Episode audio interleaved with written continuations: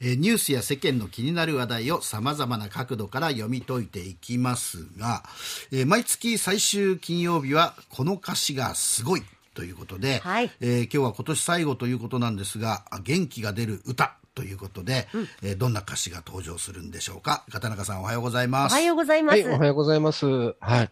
あの、以前、中島みゆきさんの歌をご紹介したときに、彼女は詩人だって言いましたけれども、はいええこの人もそうだと。で、詩に関してはもう天才だと思うロックミュージシャンがいます。はいはい、はい。まずはお聴きください。この歌からです。はい。あザ・ブルーハーツの情熱のバラですね。うんははいい。最近、某 CM でよく耳にしますけれども、はい。作詞作曲は河本ロ人さんです。うんはい。この歌ですね、ええとにかく深いというかですね、哲学的でして、はいえー冒頭の歌詞からそうで、はい。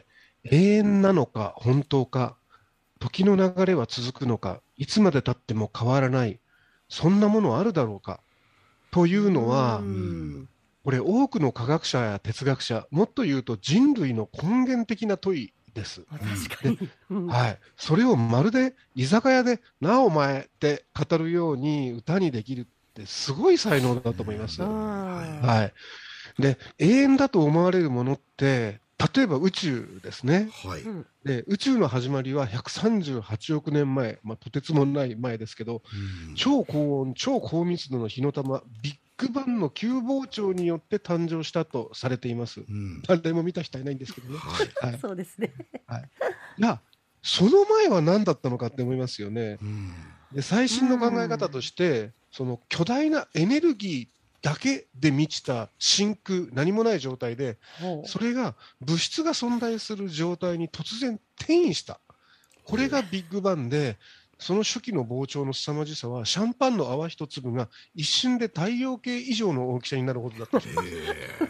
すごいすですねごいで。すね。はい。うん。で何を歌と関係ない話をしてるんだと思われるでしょうが、言いたいのはつまりですね人類の英知を結集した研究と観測で宇宙誕生のおおよその姿は見えてきましたけれども、うん。うんじゃあこの宇宙どうなるのか終わりはあるのか、うん。終わるとすればどんな終わり方なのか、はそのその姿はまだ分かってないいんですね。つまりこれこそ永遠なのか本当か時の流れは続くのかなんですね。なんか普段あまりそんな壮大なこと考えないですけれども宇宙っていうのは膨張し続けているから、最後はもう膨張しすぎてなくなるっていう話もありますよね。あるし、うんえー、と収縮に転じるって話もあるんですよね。あで歌詞を書いた河本ロ人さんはもちろんそんなことを考えて書いたわけじゃないでしょうけれどもうんさらに続く歌詞の「見てきたものや聞いたこと今まで覚えた全部でたらめだったら面白いそんな気持ちわかるでしょう」っていうのもそうでこれまさに哲学の世界でして、うん。ものはこれは唯一絶対のものとして確かに存在するのかいやそうじゃなくって、うん。私が見たり感じたりして認識しているから存在している。つまりは私の主観であってうん。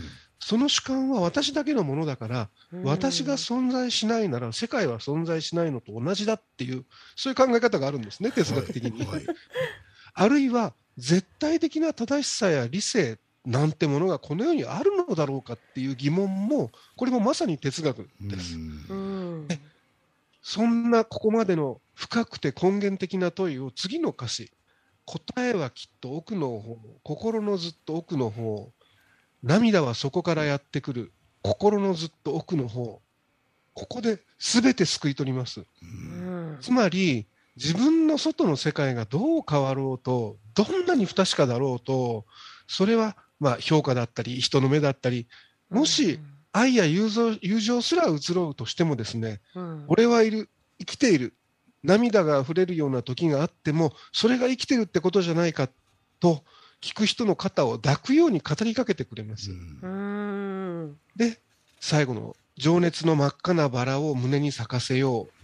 花瓶に水をあげましょう。心のずっと奥の方という最後のサビもですね、うん温かいですよね。うん誰も何も信じられなくても自分を信じよう。あける諦めることなんてない。涙を流せる心を大事にしようっていうメッセージじゃないかと、まあ、うん。これは私の勝手な解釈ですけれども。だけどすごくシンプルうん。なんだけれどもやっぱりこの哲学的な歌詞をねうん。あのエキセントリックなうん。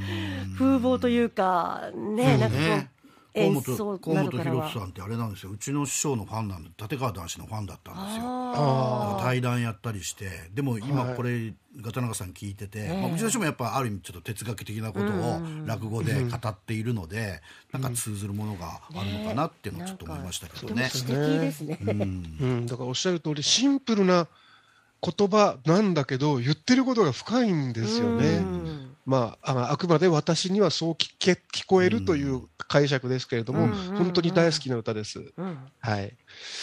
じゃあ、いよいよ今年の大鳥、えーこの歌詞がすごい最後の曲は、えーこの曲です。はい。えーこちらはもっとストレートなメッセージソング、人に優しくです。はい。えー庄司さんもはい水木さんも少し縦揺れしてましたけど、っていう人なんですね あのザ・ブルーハーツって聞くと縦揺れしちゃうんですよね。そうですねはい。で、もうこの歌はもう解釈なんていらない、素直に歌詞の世界に浸ればいい歌です。うんね、本当に、本当に元気をもらえますし、はいあの、この、この歌、カラオケで誰か歌うと必ず大合唱になりませんか。確かに。はい。それはきっとですね、2番の歌詞にある通り、人は誰でも、今この部分ですね、人は誰でもくじけそうになるもので、うん多かれ少なかれ僕だって今だってだし、うん叫ばなければやりきれない思いをみんなどこかに抱えているからなんだと思うんです。うんで、そのやりきれない思いすら大切に捨てないでと言ってくれる、もうその優しさになんか、こう、涙が出そうですよね。さっきの情熱のバラもそうなんだけど、うん優しいんですよ。うんあの言ってることが本当に。さっき解釈なんていらないって言いましたけど、あえて解説するなら次の三あの最後の3番の次の歌詞です。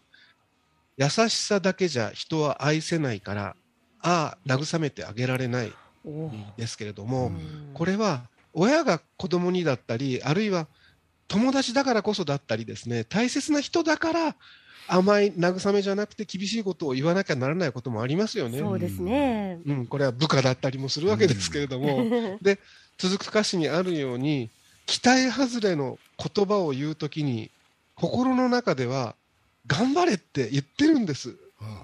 あの本当それが分かってほしいなと思いますよね。うんそうですね。だから聞こえてほしいあなたにも頑張れなんですね。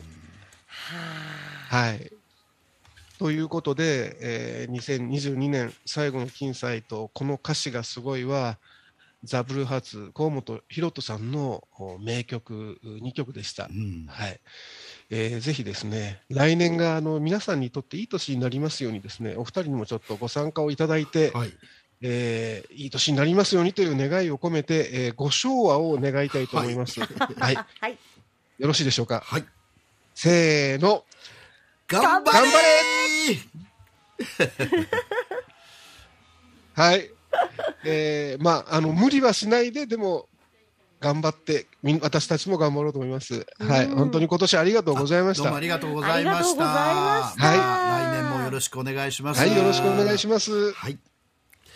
ありがとうございました。えー今週はですね、月末ということで、えーこの歌詞がすごいということで、河本博人さんのお詩について解説をいただきました、あ元サンデー毎日編集長、片永修一郎さんでした。ありがとうございましたありがとう。ございました。